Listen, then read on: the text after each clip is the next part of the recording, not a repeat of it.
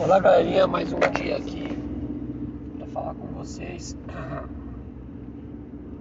em relação à educação. Bom, temos aí grandes pensadores brasileiros que muitas vezes são ignorados, deixados de lado no quesito quando se fala em transformação. E essa transformação ela pode acontecer assim que essas práticas forem sendo colocadas em ação. Qual que é o grande problema? O problema é passar do teórico para a questão prática.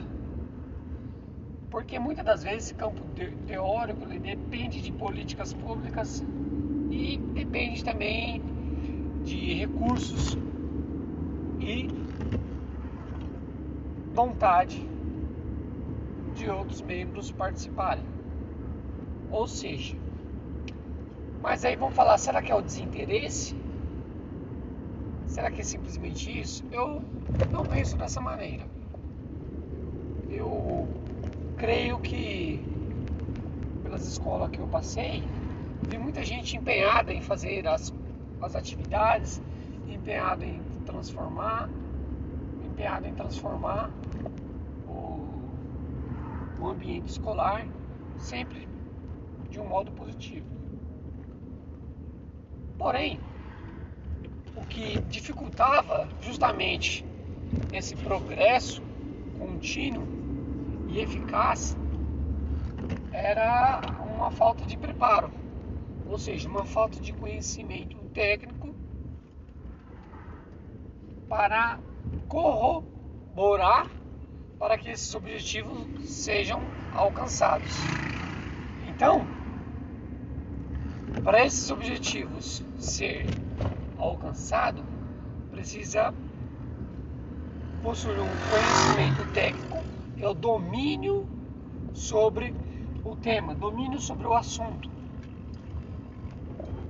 Depois desse domínio, tem outra parte que é importante, que é conseguir ter a habilidade de integrar outros membros com essas ideias.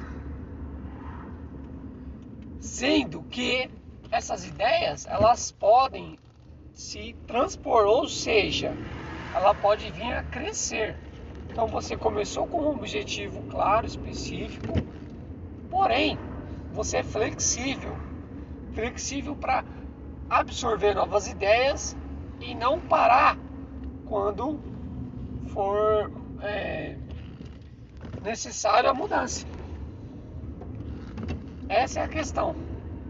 Porque muitas vezes vejo já vários amigos que se frustram quando fazem uma atividade fora da escola, uma excursão, um trabalho de um determinado autor, na escola, quando é mal compreendido.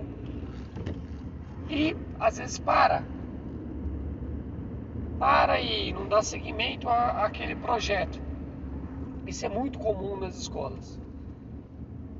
Então precisa ter um entendimento entre o, a, a direção, o corpo docente e também os alunos. Os alunos têm que estar empenhados no que vão fazer. Mas eles vão estar empenhados para fazer quando eles acreditarem nisso.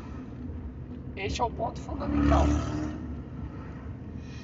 Então, como já disse, temos vários grandes pensadores brasileiros, sem contar de outros também, mundo afora, que são experiências maravilhosas. Mas fica parado no campo teórico poucas escolas conseguem colocar isso para fora. Ou seja, começa, consegue tornar empírico essas ideias. Mas para isso acontecer, o campo teórico tem que estar tá estudando, tem que estar tá absorvendo novos métodos, novas ferramentas. Os alunos, eles têm que ter o que tem, tem que ter o acesso ao que tem de melhor no âmbito educacional. E quando não tiver o que tem de melhor, vamos trabalhar com a realidade dele. E essa realidade dele, ela também tem que ser pautada para buscar o melhor. Ou seja, ele vai saber. Temos um grande terreno aqui para arar. Ora, se eu tivesse aqui um maquinário agrícola, eu iria fazer isso em um dia. Eu iria percorrer aqui esses mil metros quadrados em um dia. Se eu tivesse aqui uma carroça, um arroio, conseguiria fazer isso aqui em uma semana. Agora, se eu tenho uma enxada, eu vou demorar a fazer esse, esse 200 metros quadrados em um mês. Então, a partir disso a gente consegue identificar os processos. Ou seja, quero alcançar determinado objetivo e com as tecnologias que eu possuo, que eu tenho, eu posso atingir os meus objetivos mais rápido. Mas se eu não tenho, eu, se eu fico parado, sentado, falando, ah, eu não tenho nada, a única coisa que eu tenho é essa enxada, vou demorar um mês para fazer. Então vamos demorar esse um mês, mas vamos começar. Então nosso aluno ele tem que ter essa habilidade de saber que às vezes talvez ele não tenha os mecanismos por diversas condições sociais, que também ele tem que saber o porquê não tem. Não estamos falando aqui para ele aceitar de modo passivo sua condição social. É ao contrário, aliás. É fazer com que ele se indigne. Ou seja, para que ele tente transformar essa realidade a que ele está presente. Mas não podemos fazer com que o nosso aluno tente transformar a realidade dele abandonando a sua realidade. Ou seja, reconhecendo ele como sujeito daquele local, daquele ambiente, daquele grupo. Então, esse reconhecimento, esse pertencimento, ele é fundamental. Porque a partir disso, aí sim, reconhecendo suas fragilidades, sua condição social, vamos começar a ter uma visão o que pode vir a ser feito efetivamente. Então a gente só não fica no campo teórico. No campo teórico a gente vai continuar falando, explanando, pequenos grupos, pequenas mudanças sutis, mas não mudanças profundas. Então a especialização individual dos professores, ele é o que tem mais de importante.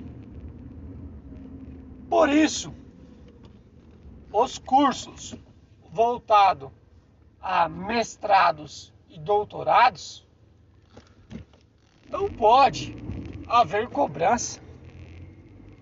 É inaceitável quando você tem alguém querendo fazer um doutorando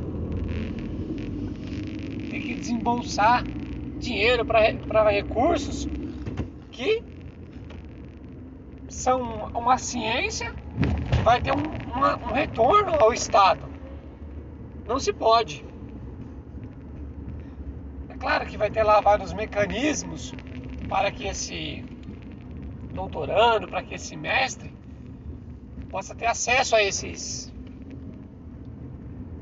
a esses cursos. Mas que seja feito então provas de vocacionais, testes mas que seja dada a oportunidade a eles. E não só a questão financeira. Como um país quer crescer e se desenvolver com, com tão poucos doutores, tão poucos pesquisadores? Deve-se investir nisso. Deve-se ampliar esse mercado. Alguns podem dizer: ah, isso vai saturar o mercado. Então que sature-se. Que sature-se, mas seja feito. Esse não pode ser o argumento nefasto, probilógico, vamos assim dizer, como muitos disseram há alguns anos atrás, que tem muito pobre fazendo faculdade possuindo um nível superior, quem que vai trabalhar? Ora, este não é um argumento nefasto?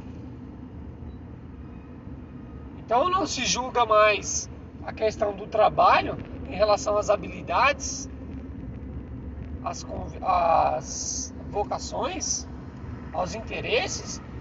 Onde está a felicidade do homem aí? Onde está a felicidade? Não quero dizer que todo pobre ele tem que possuir necessariamente um, diploma universitário, mas se ele o quer, é um direito se ele quer, não pode ser o Estado ou um sujeito, principalmente de outra classe que não a dele, que faça com que ele perca esse sonho, ou seja, esse desejo de conseguir alçar o seu, o seu caminho. A busca pela felicidade é uma garantia constitucional que deve ser respeitada, ampliada Então, a escola ela vai vencer. A escola é primordial nos dias de hoje. O caminho é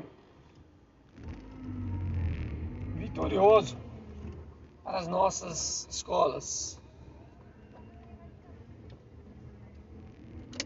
Dito mais, a escola ela hoje demonstra ser o caminho mais plausível para que se diminua as desigualdades, não só as sociais, mas as desigualdades morais, desigualdades vitais.